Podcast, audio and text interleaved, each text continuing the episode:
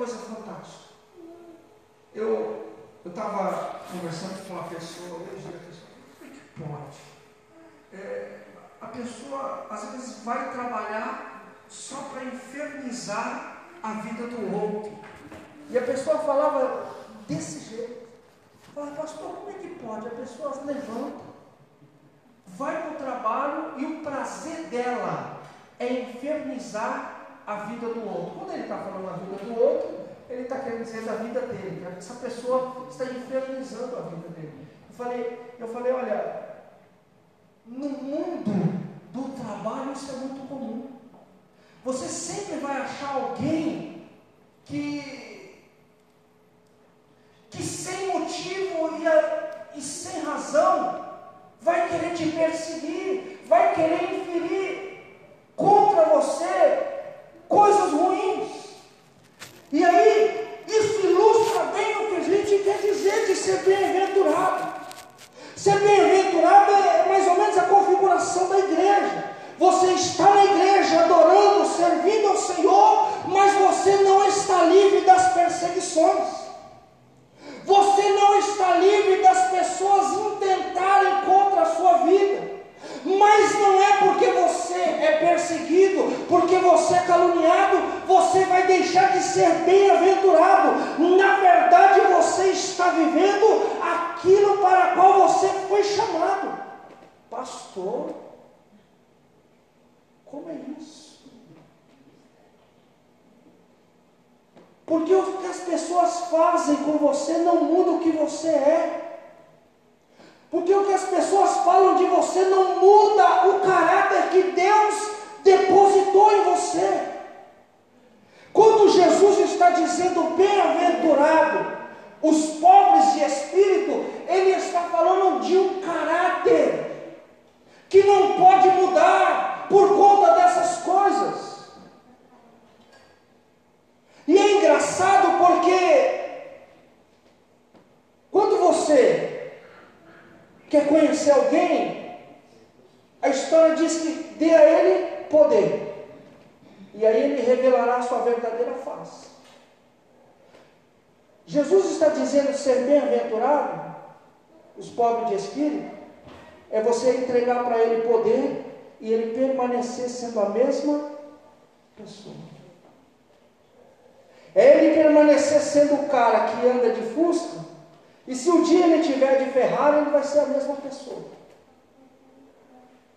Ser bem-aventurado é você, hoje, ser um simples porteiro da casa do Senhor, e amanhã Deus te levantar para ser apóstolo em um determinado lugar e você manter o mesmo caráter. Ser bem-aventurado ou ser afortunado, ou ser mais do que feliz, é entender que, por mais que eu passe luta, Deus não me desamparará. Ser bem-aventurado é entender que não importa o que as pessoas estão fazendo contra você, isso não vai impedir os projetos de Deus sobre a tua vida. Ser bem-aventurado, pobre de espírito, é isso, é saber que é Deus que revelará você. É saber que hoje você está embaixo, amanhã você estará em cima, e você não deve ter orgulho disso. Você não deve deixar o orgulho se sobrepor à sua vida. Hoje você não conseguiu, mas amanhã você consegue. Mantenha o mesmo caráter. Quando Jesus está falando isso, ele poderia começar esse sermão de qualquer forma. Ele poderia começar pela oração, ensinando o povo a orar, mas ele começou a trabalhar o que? Caráter. Sabe por quê, irmão? Porque às vezes na caminhada a gente perde, sabe o quê? Caráter. Porque às vezes nós alcançamos postos mais elevados e a primeira coisa que a gente deixa pelo caminho é o nosso caráter. Caráter não se compra. Caráter, não adianta você ir numa faculdade e ficar cinco anos achando que você vai conseguir lá aprender sobre caráter. Porque caráter é integridade. O que Jesus está querendo dizer para aquela multidão, olha, muitas coisas vão acontecer daqui para frente, a história vai se modificar. Essa pobreza que vocês vivem hoje, vocês não viverão ela para sempre. Mas é necessário que vocês permaneçam sendo pobres de espírito. Que vocês tenham caráter que vocês mantenham a integridade, porque ser pobre de espírito não está relacionado às riquezas, não está relacionado aos bens materiais. Porque você pode ser rico e ser uma pessoa totalmente arrogante. Você pode não ter nada, mas ser uma pessoa que tem sutileza, uma pessoa que sabe que todo mundo gosta de se aproximar de você. E às vezes a gente pensa que ser bem-aventurado é isso, olha, o cara prega bem, ele canta bem, ele louva bem, ele fala bem, ele desenvolve, não. Ser bem-aventurado não está relacionado com isso. Porque isso eu posso aprender, irmão, em qualquer lugar, mas está relacionado ao nosso caráter. Porque eu posso não estar aqui na tribuna pregando, eu posso ser aquele irmão que senta ali, mas eu sou uma pessoa que mantém o meu caráter. Eu me mantenho firme nas promessas. A gente sempre fala né, que quanto mais você sobe, mais você está sujeito a cair. Quanto mais você se expõe, mais você está sujeito a errar.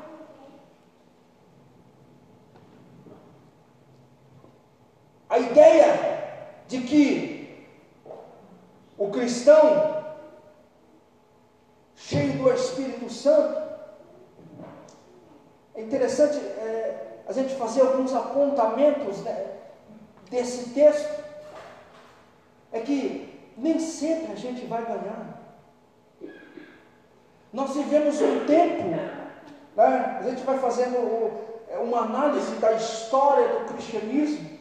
É, até pouco tempo atrás, a gente viveu um tempo da, da arrogância cristã, em que o, nos púlpitos você ouvia: olha, você tem que ser o cara, olha, você tem que vencer, você tem que E nós estávamos construindo uma, uma geração de crentes arrogantes. Crentes que achavam que tinha que colocar Deus na parede. Ponha Deus na parede porque Deus vai agir. Porque Deus vai ver que você faça como Jacó. Lute com Deus e não e nós tínhamos muitos crentes querendo colocar Deus na parede. E eu lembro de dizer: olha, ainda que você pegue a muralha da China, você não conseguirá colocar Deus, porque faltará espaço. Mas os cristãos estavam nessa arrogância. E hoje a gente vive um tempo que o, acabou essa arrogância, mas a gente encontra muitos cristãos insetos. Muitos cristãos, assim, sabe, é, na corda bamba, esperando alguém falar um A, que é para ele poder estar lá fora e dizer: Olha, eu estou aqui fora porque me falaram um A. Totalmente desnivelado. Nós vivemos um tempo em que, eu já citei isso, em que os estudiosos, alguns pastores, né, num patamar mais, diz, olha, fala-se muito de reforma, mas eu penso que a igreja do Senhor precisa de uma reforma espiritual. E realmente, irmão, realmente precisa de uma reforma espiritual. E quando eu falo de reforma, não é pegar papéis e começar, não. É tempo de nós entendermos qual que é o nosso papel aqui.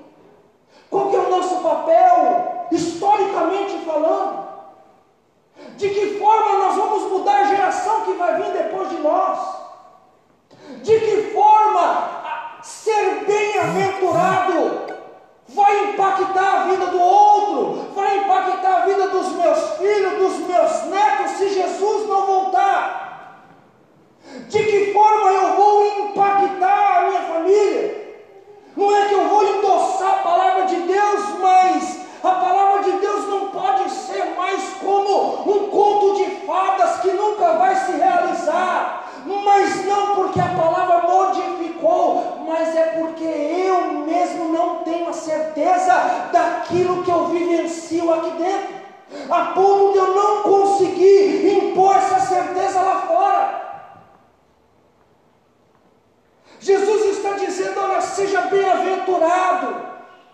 E ser bem-aventurado é ser humilde de espírito, é ser pobre de espírito para que eu possa trabalhar, para que eu possa atuar, para que eu possa imprimir em você a minha verdade. A gente sempre. Porque a história de Jesus, irmão, ela não é uma história que acontece ao acaso. Se você olhar a história de Jesus, você vai ver que ela tem um, um começo, um meio e um fim. Jesus, quando entende esse fim, sabe o que, que Jesus faz? Ele vai orar.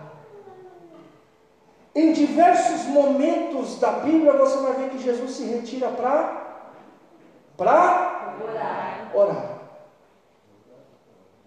Jesus, quando, logo após se batizar, ele vai para o deserto. E lá no deserto, Jesus vai viver aquilo que, que nós humanamente vivemos. Porque o diabo, ele vem até Jesus e ele, ele vai pegar aspectos que são humanos porque ele vai dizer assim: você não tem fome? Está com fome?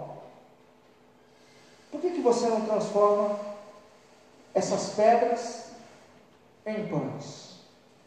O que, que a gente aprende com isso? É que no nosso momento de maior debilidade fisiológica, que é a fome, o inimigo nos tentará. Depois ele vai dizer: olha, vai colocar Jesus num lugar mais alto do templo e, diz, e vai dizer: olha, está escrito que se você cair daqui, dá ordem aos, aos anjos, dá ordem ao seu respeito, o anjo vai vir e vai te segurar. E a resposta de Jesus é: não tentarás o Senhor teu Deus. Sabe por quê? autoridade. Às vezes o diabo vai nos tentar para que a gente use a autoridade de forma errada. Sou pastor, hein? me obedeça. Sou líder, me respeite. A arrogância. Sabe o que é a liderança? Causa arrogância eu não estou falando isso só de igreja, não, tá? Você é líder em algum lugar, se você é arrogante, você está, né? Você está defraudando a palavra de Deus. E aí depois ele mostra Jesus a glória, né? Os reis, o futuro. Fala, tá vendo isso aí? Ó? Tudo isso eu vou te dar. Se prostrado me adorar.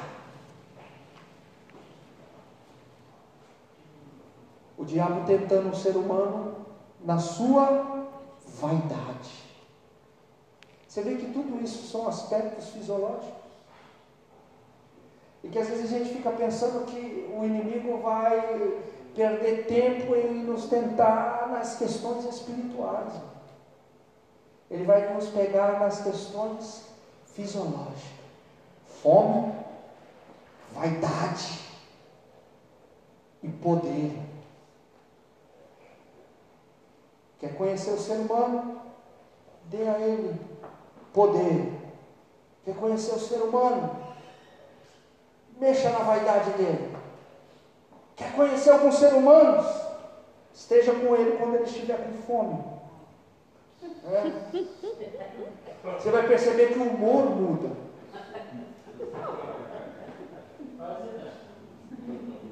Tem gente com fome, irmão, que ele fica insuportável. Ele assume a bipolaridade de uma forma assim, ó.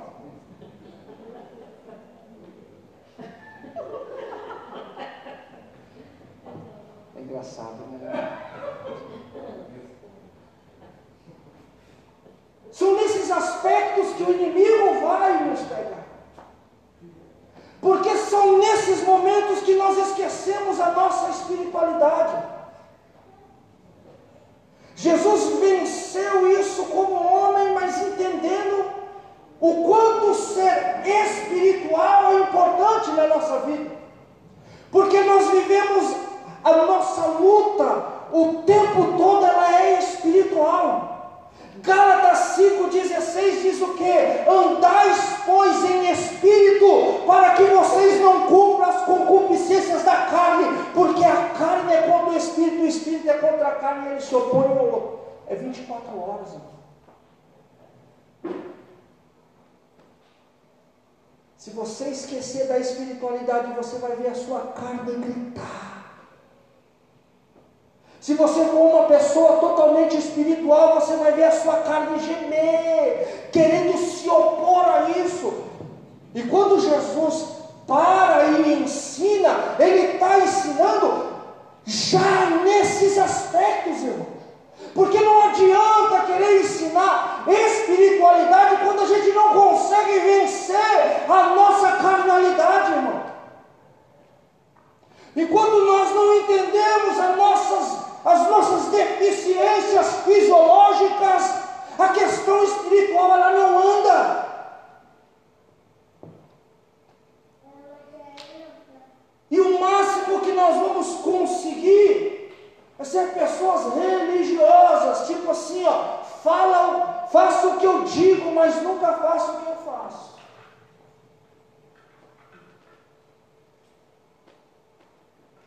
Teoria, né? Hoje, nós estamos caminhando num, num caminho perigoso. Um caminho onde nós apresentamos muitas teorias. Mas nós vamos esquecendo da prática, irmão. Daquilo que forja o nosso caráter. A gente já não quer mais ficar no fogo porque o fogo é quente, mas esquecemos que o fogo também purifica. Nós não queremos mais a luta, porque a luta ela é angustiante, mas a luta faz de você uma pessoa madura. Glória a Deus. E aí? Porque ser bem-aventurado é uma mudança de comportamento, irmão. Servir a Cristo é mudar o nosso comportamento. Mas, pastor, por que eu não estou conseguindo ser bem-aventurado? É porque o meu comportamento eu não quero que ninguém mexa. Mas nem Jesus, nem Jesus, porque Ele tem que me aceitar do jeito que eu sou. Não, Jesus é quem te conhece de verdade. Porque às vezes nós mesmos não conseguimos nos conhecer. Eu acho interessante que Jesus vê você no avesso. É por isso que, sabe quando acontece assim, Jesus te chama para algo, você fala, mas eu? Tem outros que são melhores do que eu. Sabe por quê? Porque você está vendo o que é externo. Jesus vê o que é interno. Jesus está te vendo no avesso. O mundo aí fora fala de, de, de, de capacidades e potencialidades, essa coisa toda.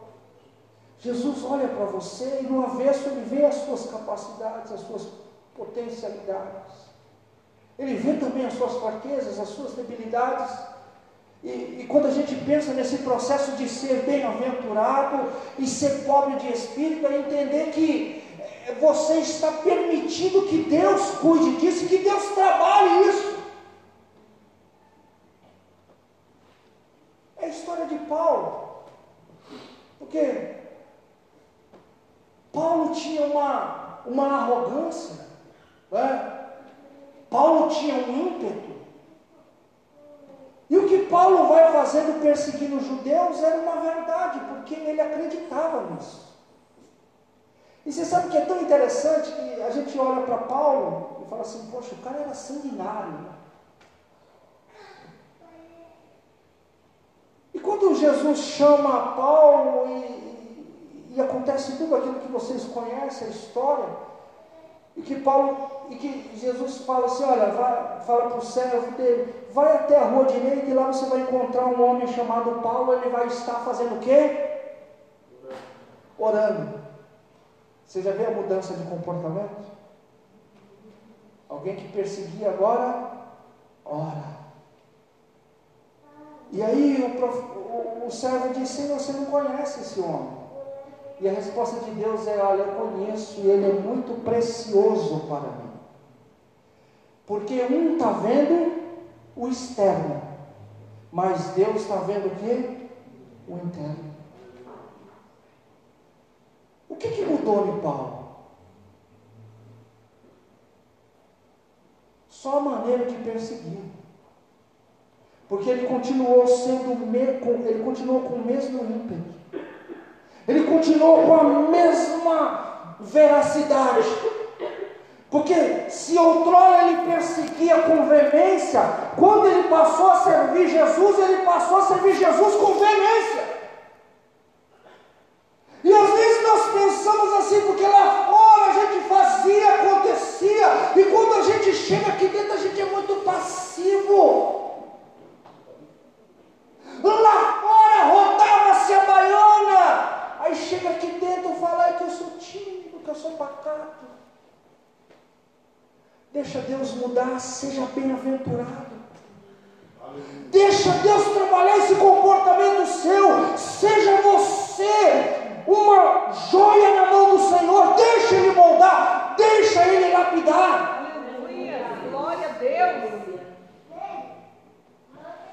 Porque quem vê primeiro, irmão, é que nem quem vai pega uma pedra preciosa, às vezes fala assim, às vezes consegue ver mais o barro do que a preciosidade.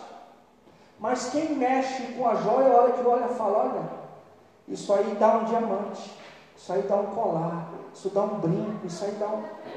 Ele já sabe o que vai fazer. Quem pega a pedra bruta, quando pega na mão, já sabe o que vai fazer. Deus, quando olha para você, Ele já sabe o que Ele vai fazer.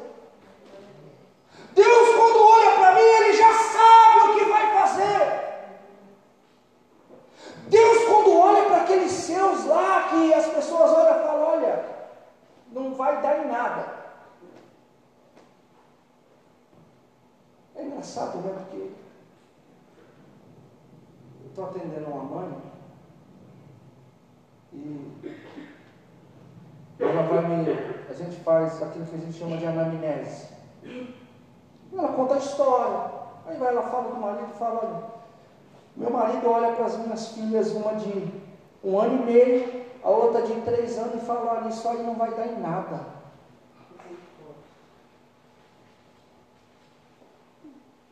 Eu, psicólogo, faço cara de paisagem. Mas lá no fundo eu, eu digo assim, está repreendido em nome de Jesus. No silêncio da minha alma eu digo, está repreendido em nome de Jesus. Sabe por quê? Porque é herança do Senhor. E Deus já tem planos estabelecidos. Ser bem-aventurado, irmão, literalmente é mudar, é a mudança de caráter, é ser ilibado no seu caráter Ser bem-aventurado é sair da teoria e começar a vivenciar um estado prático. Isso é fácil, pastor? Não, mas é possível. Não se renda àquilo que o mundo propaga. Hoje tá, é, mais, é mais difícil ser crente, hoje é mais difícil do que antigamente. Sabe por quê? Porque antigamente era difícil o evangelho, hoje está muito fácil. Está tão fácil que as pessoas nem precisam vir para a igreja. Está tão fácil que as pessoas nem precisam ler a Bíblia. Elas têm o Google, elas têm os aplicativos, elas não precisam se esforçar. Não preciso vir adorar, porque agora está muito fácil. Eu tenho louvor no celular, eu tenho louvor lá em casa.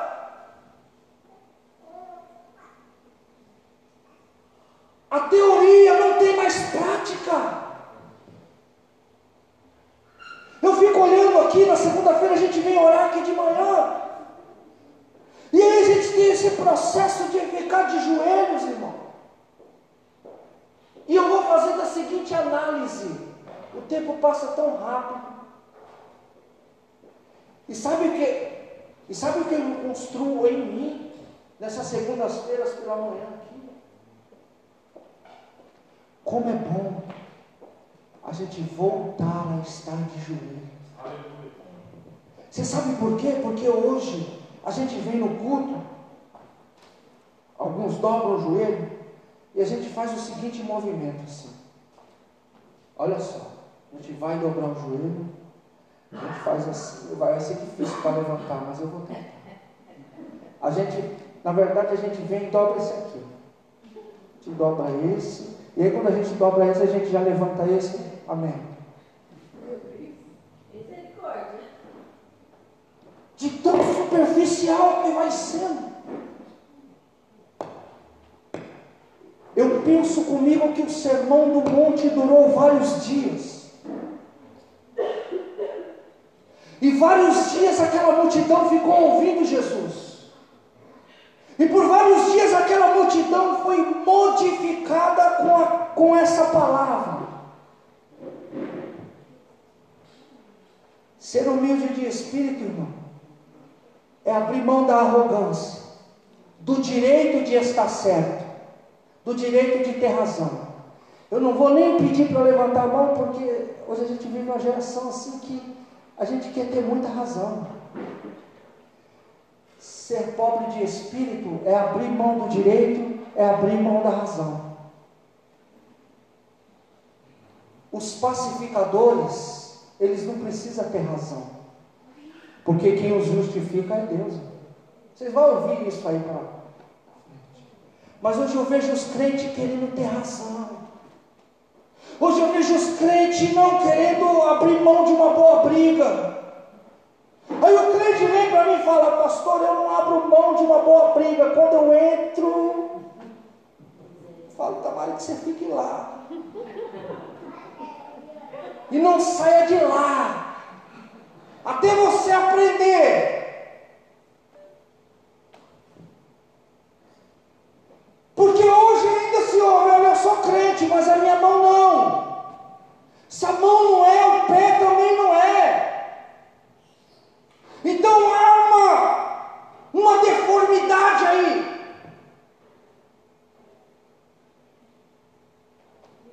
Tudo isso infere diretamente do nosso caráter. Antes, você falava que era crente, as pessoas falavam, opa. Hoje você fala que é crente, eu acho engraçado porque no Facebook, ah, mas assim, né, a gente também nem leva em conta da pessoa que estava falando. Né? Eu fico olhando e falo isso. E a pessoa fala, olha, fala assim, esses crentes da minha família é tudo uma raça de. Aí falou aquele palavrão, né? Com P. E aí embaixo depois começou assim, é, porque esses crentes assim, assim. É, porque essas. Rapaz, aí eu fui olhando, eu fui olhando aqui, né? o que vai produzindo aquilo. Uma pessoa que cresceu na igreja, mas que nunca foi modificada. O engraçado é que, às vezes, a gente tem aqui a oportunidade de modificar a nossa vida para o bem, e às vezes a gente é, é tardio em permitir isso. E aí a gente chega lá fora, conhece uma turma, e rapidinho a gente já está igual aquele pessoal. É por isso que o salmista vai dizer assim: Bem-aventurado o homem que não anda segundo o conselho dos ímpios, né? E aí você vai ver lá, nem se assenta na roda dos escarnecedores, porém ele tem o seu prazer na lei do Senhor e nela ele medita de dia e de noite. Não está dizendo que é para você fazer acepção em pessoas. O que o salmista está dizendo, fala assim: olha, não se deter é você entender que ali não é o seu lugar. É você ter um caráter suficiente para não se deixar levar por aquilo. Eu falo que é engraçado porque eu esses eu fui fazer um casamento, casamento bacana e tal, né? Eu, eu costumo fazer bastante casamento. Só que assim, eu aprendi uma, algumas coisas no casamento. A hora de chegar e a hora de ir embora. E aí, o casamento rolou e tal, né? Eu, algumas coisas eu olhei e falei assim, vai ter uma mesa de drinks ali. Eu falei, mas aqueles drinks vai ter álcool? Falou, não, sem álcool. Eu falei, maravilha, né? E aí depois, no final, quase 11 horas já, era 11 horas, aquela hora. É, era mais de 11 horas. Aí, né, tava tudo bem, as músicas light e tal.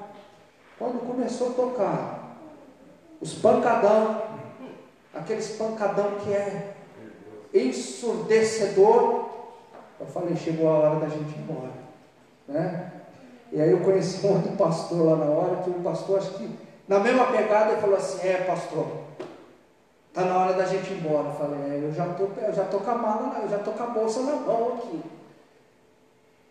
Porque já não é mais o nosso espaço. Então já Aí a gente vê que algumas pessoas não, algumas pessoas falam, elas ficam ali, se comprometem sabe, e esquece desse caráter. Ser bem-aventurado na igreja, irmão, é, é, é que nem comer mamão com açúcar. É muito fácil. Ser bem-aventurado é lá fora. Ser pobre de espírito é lá no seu trabalho.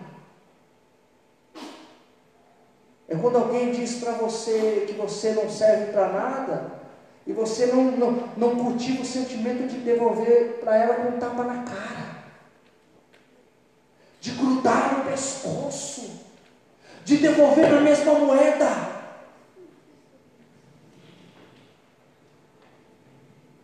mansidão, temperança, domínio próprio. Hoje a gente tem que procurar nos crentes. Porque, sabe, a gente vai viver num tempo que as pessoas não buscam mais os dons, mas também não buscam os frutos. No que, que vai dar isso? Como é que eu vou conseguir ser bem-aventurado nesse processo? Já acabou o tempo.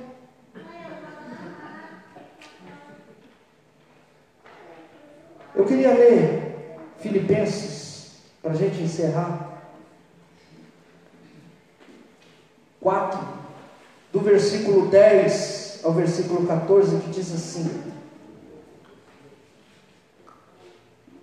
Alegro-me grandemente no Senhor, por terdes finalmente renovado o vosso cuidado para comigo, sobre o qual na verdade, estáveis atentos, mas vos faltava ocasião apropriada. Não vos declaro isso por estar necessitado, porquanto aprendi a viver satisfeito sobre toda e qualquer circunstância. Sei bem o que é passar necessidade, sei o que é andar com fartura. Aprendi o mistério todo lugar, em qualquer situação, esteja bem alimentado ou mesmo com fome, possuindo fartura ou passando privações. Tudo posso naquele que me fortalece.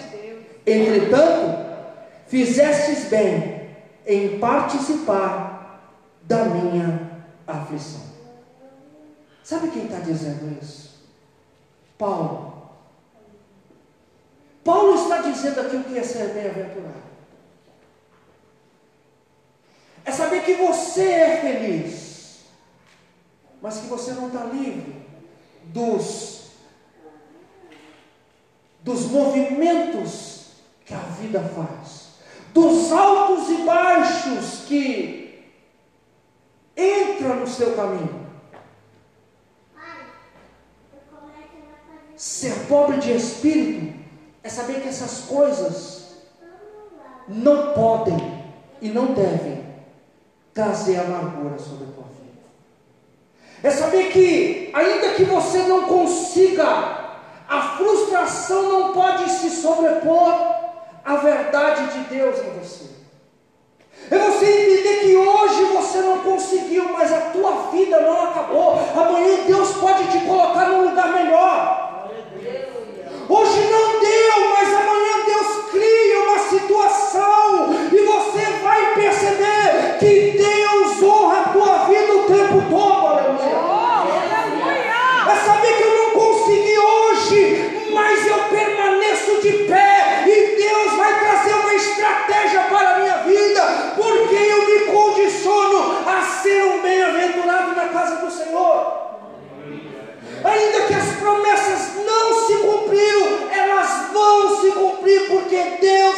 permite que eu permaneça de pé, aleluia. Cuidado. Retome na tua vida os frutos do Espírito, que é caridade, gozo, paz, longanimidade, benignidade, bondade, fé, mansidão, temperança. Saiba se dominar.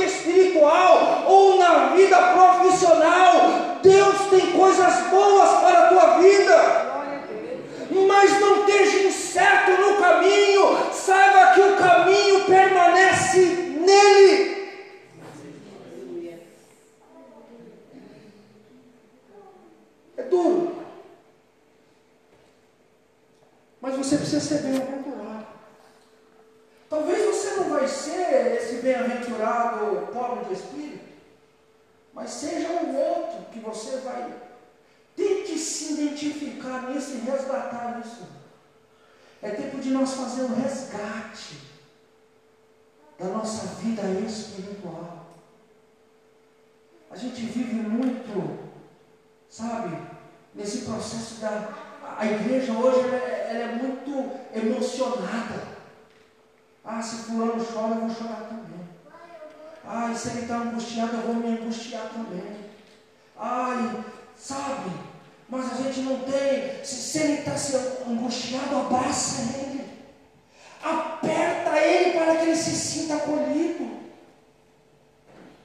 Se ele estiver chorando, irmão, chegue ali perto, pegue na mão dele, aperte, para que ele se sinta seguro.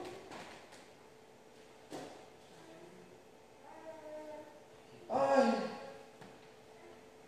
ele alcançou a vitória, não tenha raiva disso, sabe? Tente ser feliz com a vitória do outro, porque se ele alcançou a vitória, você vai alcançar também. É sinal que o Deus que você serve está trabalhando, e a bênção na vida dele é sinal que Deus continua movendo as águas deste lugar. Aqui a gente não está para disputar com ninguém, irmão. Hoje eu estou aqui, mas amanhã eu posso estar aí, você está aqui, sabe por quê? Porque este é o lugar da oportunidade. Seja bem-aventurado. Seja esse pobre de espírito que se coloca na brecha para que Deus possa te usar. Ser pobre de espírito não é ser arrogante e dizer, olha, eu faria melhor. Olha, eu pregaria muito melhor. Ah, se eu tivesse esse texto na mão, hum, eu ia por aqui, eu ia por ali. Deus olha fala, hum, você não ia para lugar nenhum. Saiba se alegrar. Saiba que Deus está trabalhando na tua vida. Seja esse afortunado, aleluia, que permite com que Deus trabalhe no seu interior, nas suas deficiências, nos seus medos, nas suas angústias, nas suas tragédias pessoais. Sabe aqueles momentos que ninguém sabe que você, porque você tem vergonha de contar. Deixa Deus trabalhar nisso, porque Deus quer trabalhar, quer curar, quer te sarar, quer mover essas águas. Amém? Se coloque de pé. Mateus capítulo 5, no verso 4. Diz assim: Bem-aventurados que choram, porque serão consolados. Alguém tem uma versão diferente da minha? Mas aí você lê bem alto. Tem alguém com uma versão um pouco diferente da minha? Não? Amém. Irmãos, as bem- as bem-aventuranças, elas são descrição feita por Jesus acerca de como se alcançar o galardão de Deus num futuro que não é muito distante. Aqui tem- deve ter pessoas que, como eu, cresceram na igreja, né? Eu já estou chegando na casinha dos 40 e desde que eu comecei para a igreja, que foi aos 4 anos de idade, eu escuto sobre a volta de Jesus. E às vezes, num, num- num tempo como os de hoje, as pessoas já não esperam tanto mais Jesus assim. Não tem aquela ânsia, talvez até por ser por muitos anos que se ouve isso. Na verdade, desde quando Jesus ascendeu ao céu, ele já subiu dizendo que voltaria. Então, muitos já não têm mais essa, essa sede de ver esse grande dia da volta de Jesus. E quando houve este momento do Sermão da Montanha, onde Jesus, eu acredito, pelo descrever do começo do livro de Mateus, do, do livro de Mateus, não, do capítulo 5, onde fala-se que Jesus subiu ao monte e aí os discípulos foram junto com ele. Eu acredito que, assim, numa, num entendimento meu, que de repente Jesus queria ter uma conversa mais entre ele e os discípulos. Mas como em todos os lugares que Jesus ia, a, a multidão seguia, então a multidão foi junto. E aí Jesus repartiu as bem-aventuranças, as bem-aventuranças com os discípulos e também com a multidão. Então, através de palavras simples, porém complexas, Jesus foi ensinando, dando o caminho e dando o endereço de como se chegaria ao reino dos céus, como se conquistaria o direito ao reino dos céus. E através das bem-aventuranças, Jesus vai mostrando para os discípulos e para a grande multidão que é necessário abrir mão de muitas coisas para se chegar ao reino dos céus. E aí, olhando as bem-aventuranças, nós conseguimos enxergar três elementos. O primeiro elemento é o discurso da bênção, que é como começa essa descrição da bem-aventurança. Como é que começa? Bem-aventurados.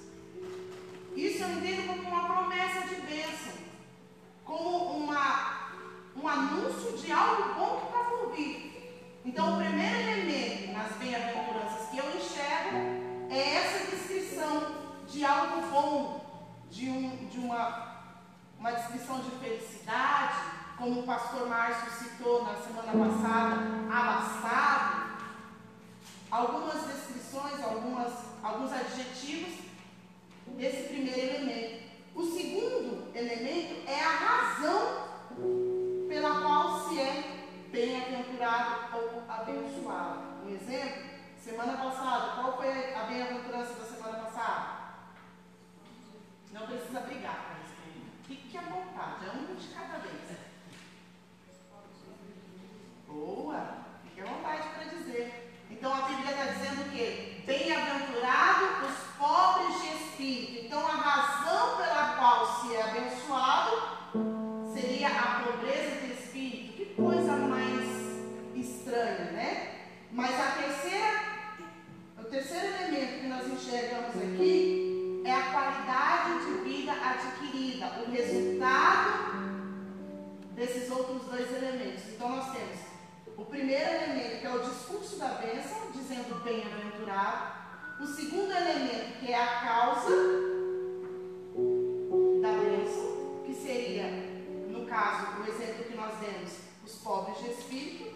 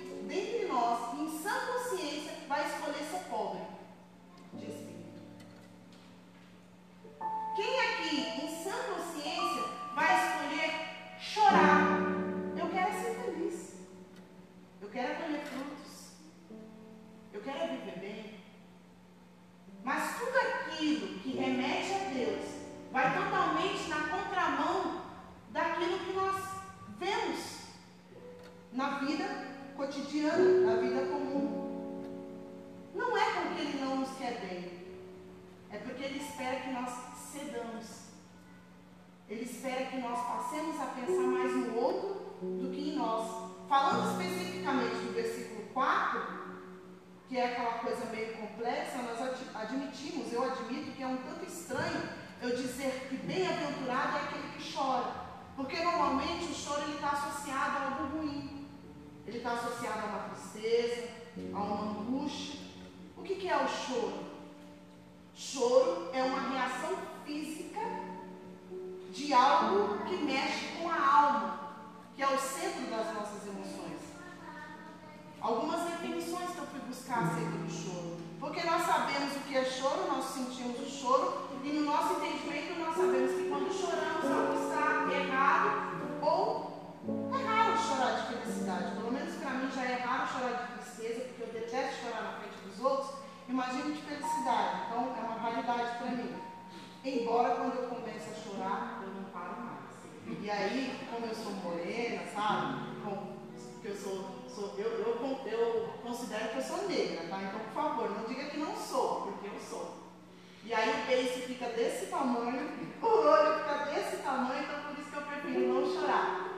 Mas o choro, ele retrata as emoções, ele externa as emoções. Um legal que eu achei numa definição sobre o choro, eu vou dividir com vocês, é que o choro é a capacidade de deixar o coração falar o que está sentindo, externando isso através das lágrimas. É quase que uma poesia, mas é uma realidade. Quando essa, essa, essa, esse turbilhão de emoções ela consegue vazar para fora do nosso corpo a maneira que ela tem através das lágrimas nos olhos. O choro nos, nos sensibiliza. E a sensibilidade trazida pelo choro nos habilita a perceber e valorizar coisas importantes. Você entendeu o que eu disse? O choro, ele traz a sensibilidade. E a sensibilidade que ele traz nos habilita a perceber e valorizar coisas importantes. Quer ver? Por que, que a Bíblia diz que é melhor estar na casa com luto? Quê? Você já viu essa passagem na Bíblia? Eu vou dizer que para mim foi um tanto difícil entender isso. Porque, humanamente falando, a gente prefere estar na casa que tem festa porque a gente vai se alegrar. Mas eu entendi que a Bíblia diz que é melhor estar na casa com luto, porque lá, no meio desse sentimento de de angústia, a gente consegue valorizar muita coisa. Quer ver? A gente vai lá no velório de uma, é, de uma, é, da família de um amigo que perdeu uma criança. E aí lá a gente vai refletir que a gente não tem dado tanta atenção para o nosso filho de casa. E aí a gente começa a prometer para nós mesmos e saindo dali, gente vai passar de diferente com relação ao nosso filho. Ou a mãe de alguém. A gente vai no velório da mãe de alguém. Ou de repente da sua própria mãe. Vai me dizer que você não pensou. Que talvez você não deu tanta atenção para ela quanto você deveria.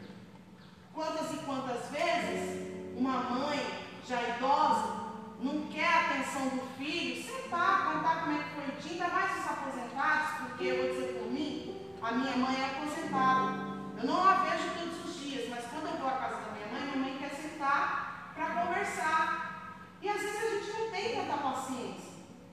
E aí é lá no velório da mãe de alguém que a gente vai lembrar da nossa e falar assim, poxa, dá tempo ainda. Eu preciso dar atenção à minha mãe. Eu preciso me aproximar mais do meu irmão, da minha irmã. Na casa onde tem luto, nos traz reflexão daquilo que a gente consegue ainda mudar.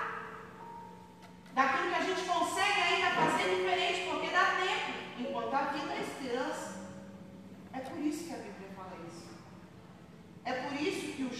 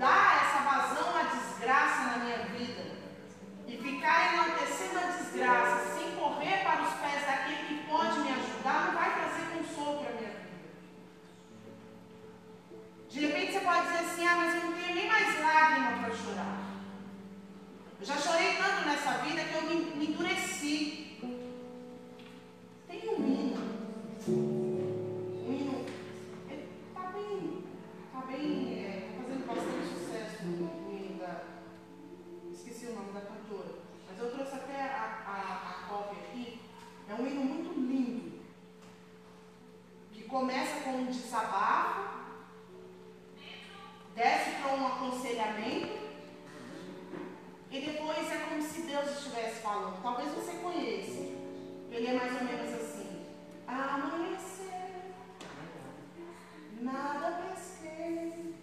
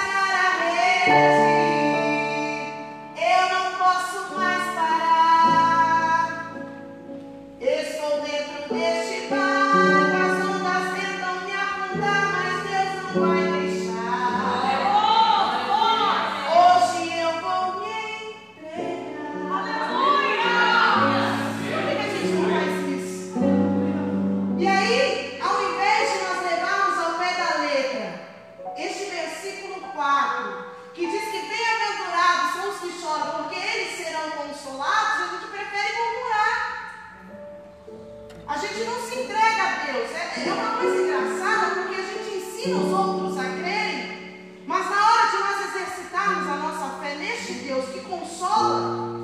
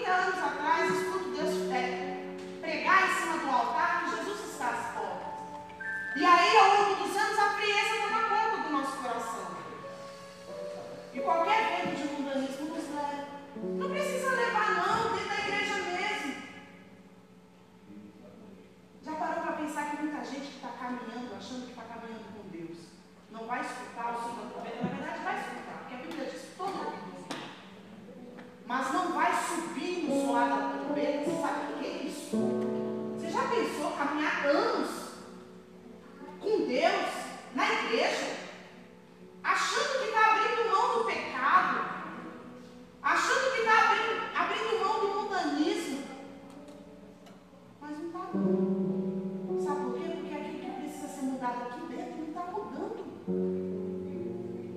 Aquilo que precisa ser transformado aqui dentro não está sendo transformado.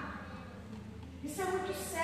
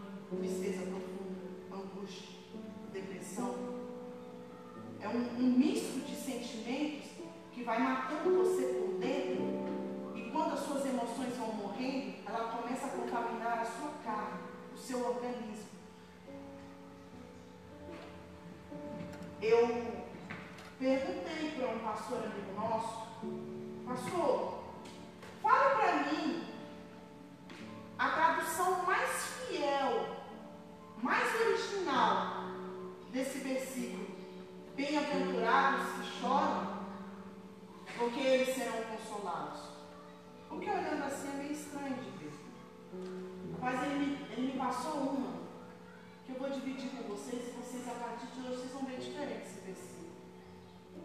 É a versão contemporânea, que dá o verdadeiro sentido do texto. Abençoar